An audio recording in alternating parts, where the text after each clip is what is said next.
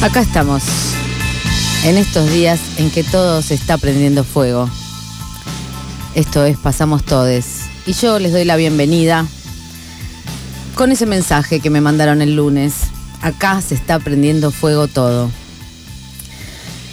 Yo estaba escribiendo sobre una orden de fuego eh, en una ciudad que se opuso colectivamente a la represión hace 50 años. Acá era Buenos Aires, allá era Treleu. Era lunes, como les decía, el día que un diputado neuquino pidió pena de muerte para Cristina Fernández de Kirchner. Y, mientras la policía gaseaba en Recoleta a los militantes que estaban ahí dándole su apoyo a la vicepresidenta después de que el fiscal Luciani hiciera su performance de mm, justiciero y que terminara esa alocución en la cual este, pidió 12 años de cárcel para la vicepresidenta, con una frase que es una rémora de otra frase em, que en 1985 dijo el fiscal Estracera cuando terminaba el juicio a las juntas, nunca más. No voy a repetir lo que dijo Luciani, pero él quería ser como una especie de nunca más. Qué insolente, ¿no? Al día siguiente, ayer, aunque parezca que hayan pasado mil días, porque el tiempo a veces se comprime y a veces se expande, Cristina Fernández de Kirchner dijo que la ponían frente a un pelotón de fusilamiento judicial y mediático. Y La Patria Fusilada fue el libro que, estuve leyendo obsesivamente eh, antes de viajar a Trelew, fue el viernes pasado, hace mil años. Em, ese extraordinario testimonio que tomó Paco Urondo el 23 de mayo de 1975, un día histórico porque ganaba Cámpora las elecciones con Perón al poder y se sabía que se iban a liberar a los presos políticos y se los liberó de todas más allá de la promesa porque el pueblo fue a las puertas de las cárceles a pedir y a hacer vigilia hasta que los presos y las presas fueran liberadas. Durante esa vigilia, donde ya la, guardia estaba laxa, porque tenían miedo de que todos esos esas presos y presas tomaran represalias contra ellos, y donde Alicia Sanguinetti, por ejemplo, una guerrillera del ERP, que, bueno, todavía está entre nosotros y, y, puede dar testimonio. Es una persona maravillosa a quien abrazamos entre Leu con esa bandera eh, que hicimos desde el colectivo Ni Una Menos que dice las guerrilleras son nuestras compañeras y eso es una manera de mm, ubicarnos políticamente del lado de la audacia.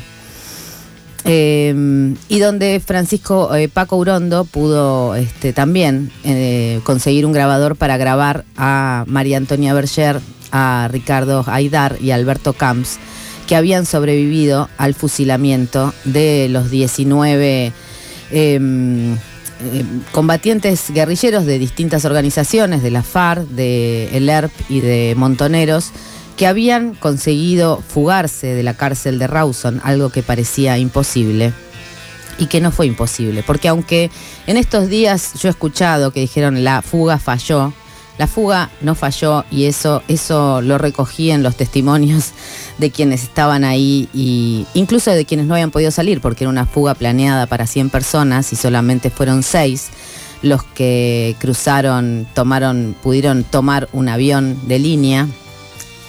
Quiero que, que dimensionen el tamaño de la audacia. Un penal en Rawson, en un suelo patagónico que ahora el penal está rodeado por la ciudad, pero en ese entonces estaba rodeado por piedra y jarilla.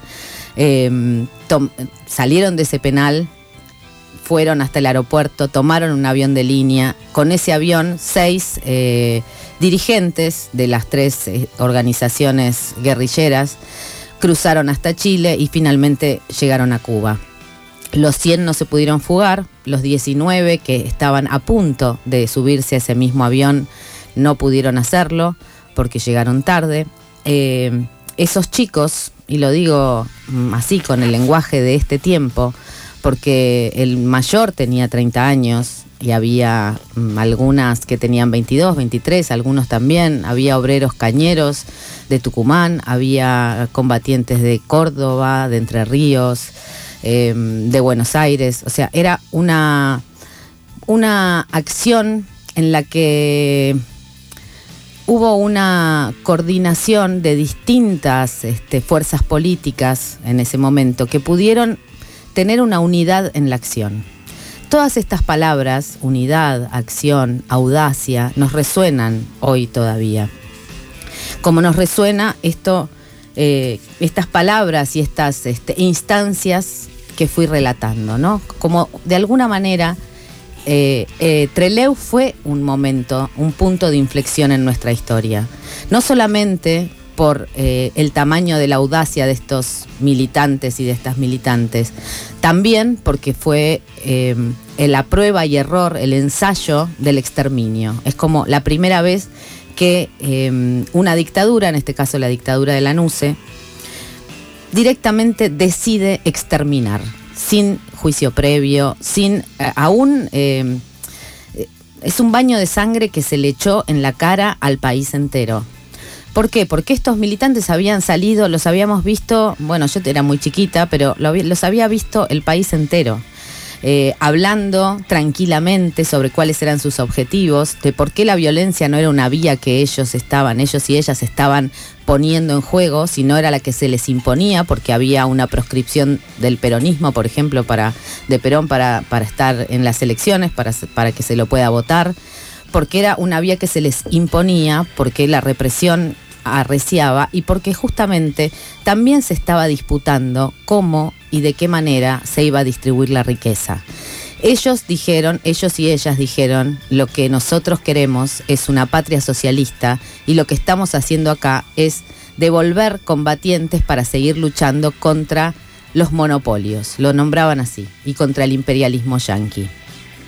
¿Y ahora en qué estamos? Estamos también en un punto de inflexión. Porque lo que se discute acá, como lo dijo Cristina en esa alocución, digamos, en esa eh, presentación que hizo ayer, no es a, su figura solamente que se está enjuiciando, sino que se está enjuiciando la posibilidad de gobiernos populares. A partir de ahí hay un arco inmenso que se abre de lo que significa un gobierno popular, porque de hecho, digamos, el Frente de Todos está en el gobierno, ¿no? Y el Frente de Todos es el mismo frente que acaba de este, hacer un ajuste tremendo, ¿no? O sea, el ajuste ya, no, lo hizo Massa, lo viene haciendo, lo vienen haciendo lentamente en las últimas semanas, mientras todo estalla, mientras estamos mirando el precio del dólar, se le han quitado recursos tanto a, no sé, la construcción de jardines de infantes, como a la provisión de medicamentos para el VIH, como a las, a, las hormonas que necesitan las personas trans, como a los planes sociales que sostienen a miles y miles de personas que se enfrentan con el hambre todos los días.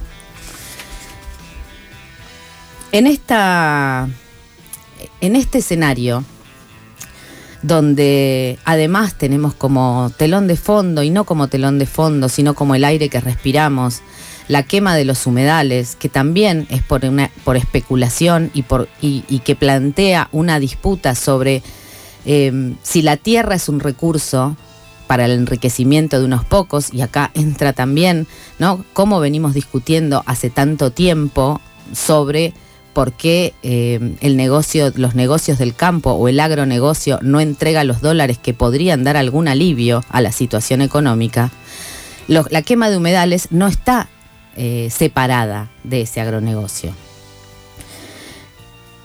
Yo quiero hacer esta, parece, puede parecer un poco tirado de los pelos hacer una comparación entre lo que significó la masacre de Treleu con lo que pasa ahora. Pero hay cosas que se tocan, insisto, y ustedes me perdonarán y espero que me acompañen en esta posibilidad de pensar, de historizar y de entender que la memoria, o sea, haber, haber este, recordado con un montón de actos y con una serie de encuentros que fueron amorosos y políticos y, profundamente mm, reparadores para muchas este, existencias. Em, el punto de inflexión del que estoy hablando tiene que ver con esa disputa, con una disputa que se viene dando en este país desde la Patagonia rebelde, ¿no? La Patagonia rebelde recordarán que se también se fusiló em, impunemente, o sea, brutalmente, a los obreros que estaban haciendo una huelga y que también estaban disputando este, por cómo se iba a distribuir la riqueza y de quiénes eh, iba a ser la, de quién es la tierra, de quién es este, la riqueza que se genera, cómo se genera riqueza y a quién le corresponde. Y cada vez que esto pasa, hay una voluntad del Estado de exterminar. En este momento no podemos hablar de exterminio, obviamente, pero sí aparece un actor nuevo, que es el Partido Judicial, por ejemplo, donde em, vuelve el fantasma de la proscripción y donde vuelve una estigmatización sobre quienes em, forman el capital político más importante que tiene Cristina Kirchner, que es una líder política. Nos puede gustar más, menos, cada quien sabrá, pero sí sabemos que es una líder popular y que su capital es ese, el amor popular. Y a quien se estigmatiza es a esos planeros, como se suele decir, y planeras, se estigmatiza a la militancia, se estigmatiza a la juventud que militante fundamentalmente. ¿Y qué pasa? Entre Leu, cuando se asesinó, eh, se decidió mm, matar a estos jóvenes que habían estado en los medios hablando, digamos, con un discurso perfectamente comprensible para el pueblo y una semana después estaban tirados, acribillados con tiros de gracia. Y no solamente eso, sino que después cuando se los veló, entraron con tanquetas en los velorios para reprimirlos porque también, o sea, cuando se, se los entregaron en, cajones cerrados y se abrieron esos cajones para ver cómo los habían matado. Pero bueno, fue como ese, esa prueba, ese ensayo y error que dijeron, e, evidentemente no vamos a entregar los cuerpos y evidentemente también les vamos a quitar la posibilidad de comunicar lo que están haciendo. Y a partir de ahí también los medios de comunicación han sido una herramienta de disputa. El plan sistemático de represión que implantó el terrorismo de Estado a partir de 1976 tuvo una pata muy importante en la comunicación, en la comunicación incluso del modo en que se iba a exterminar a los militantes populares. Todos los días en los diarios se podía ver comunicados que se copiaban exactamente igual eh, donde decían se abatió a tantos, este, a tantos guerrilleros o a tantos militantes que estaban este, repartiendo volantes, eso salía en los diarios el, algo habrán hecho dialoga directamente con esto. Nunca más un guerrillero o una guerrillera tuvo aire para decir de qué se trataba su lucha, ¿no? Em, y entonces se enmascaró a través no solamente de la desaparición de los cuerpos, sino a través de la aparición de unos cuerpos fantasmas en los medios de comunicación. Pero además, después, es ese hecho de Treleu lo que consiguió es que el pueblo entero se levantara. ¿no? Este, estos eh, militantes en el penal de Rawson había 200 presos políticos, presos y presas políticas que tenían algunos apoderados, se buscaron apoderados y apoderadas que pudieran romper el aislamiento, porque el traslado a ese lugar inhóspito tenía que ver con aislarlos y aislarlas. Y entonces eh, hubo quienes se nombraron como apoderados y apoderadas para poder visitarlos, llevarles paquetes y etcétera ese pueblo frente a esta afrenta no se quedó eh, inmóvil, no se quedó indiferente, sino que se levantó en una pueblada que cuando fueron a buscar a esos que cuando vieron que la solidaridad estaba del lado de guerrilleros y guerrilleras, fueron con un otro avión, ¿no? Porque acá la historia es toda de aviones, estamos en la Patagonia, y se llevaron a un montón de vecinos y eso ocasionó una asamblea permanente en el Teatro Español de, Treleu que duró dos meses hasta que todos fueron liberados. Ahora mismo, eh, cuando, cuando el Partido Judicial intenta determinar quiénes están habilitados para, para disputar en el terreno político y quienes no, lo que generan es un efecto contrario. Lo que generan es una adhesión popular, es una revuelta popular. Estamos en ese momento en que es posible generar una revuelta popular o por lo menos cambiar el escenario político en el que veníamos, en el que veníamos estando. Eh, y también cierta unidad en la acción, porque Miriam Bregman sale a hablar, por ejemplo, que está en el otra punta del arco político, pero hay una acción que es necesaria y que es denunciar cómo por arriba, tanto el Partido Judicial en connivencia con los poderes este, económicos concentrados, pueden decidir quién disputa en el terreno político y quién no. Entonces, estas cosas las tenemos que tener en cuenta. Pero además, y esto es lo que en donde quiero hacer el subrayado, es en que estos militantes que estaban entre el EU diseñando lo imposible, como es fugarse de un penal en el medio del desierto, tenían una agenda propia, tenían una idea propia, estaban eh, luchando contra la prescripción, la proscripción de Perón, pero también pedían una patria socialista, pero también querían otro, otro mundo posible que no tenía que ver con las cuestiones formales de una democracia burocrática.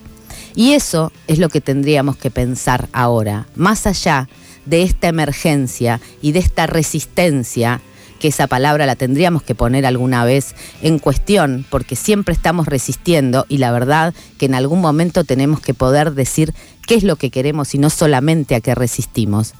¿Cómo vamos a construir nosotros? Y cuando digo nosotros, pienso en quienes estuvimos en las jornadas del aborto en la calle, pienso en quienes salimos a marchar los 8 de marzo, pienso en quienes estuvimos en la calle cuando se quiso imponer el 2 por 1 para liberar a los genocidas, pienso en toda la gente que entiende que el otro, le otro, eh, es, eh, un, es más que un prójimo, es alguien por, eh, a quien no querés ver sufrir, sino que es alguien que está de tu lado.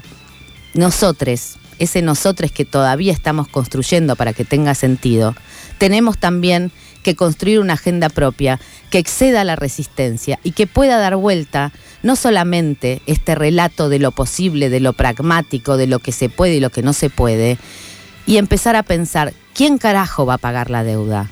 ¿Quién y cómo va a pagar la deuda? Porque nosotros no podemos más. Estas son las cosas que a mí, pensando en el fuego, en las órdenes del fuego, en el fuego de la memoria que arde y que va a arder hasta que todo sea como lo soñamos, como decía Paco Urondo. Esto es lo que nos enciende y esto es lo que debería mantener la llama de la militancia encendida. Por eso hoy hacemos la pregunta. A vos, ¿qué te enciende?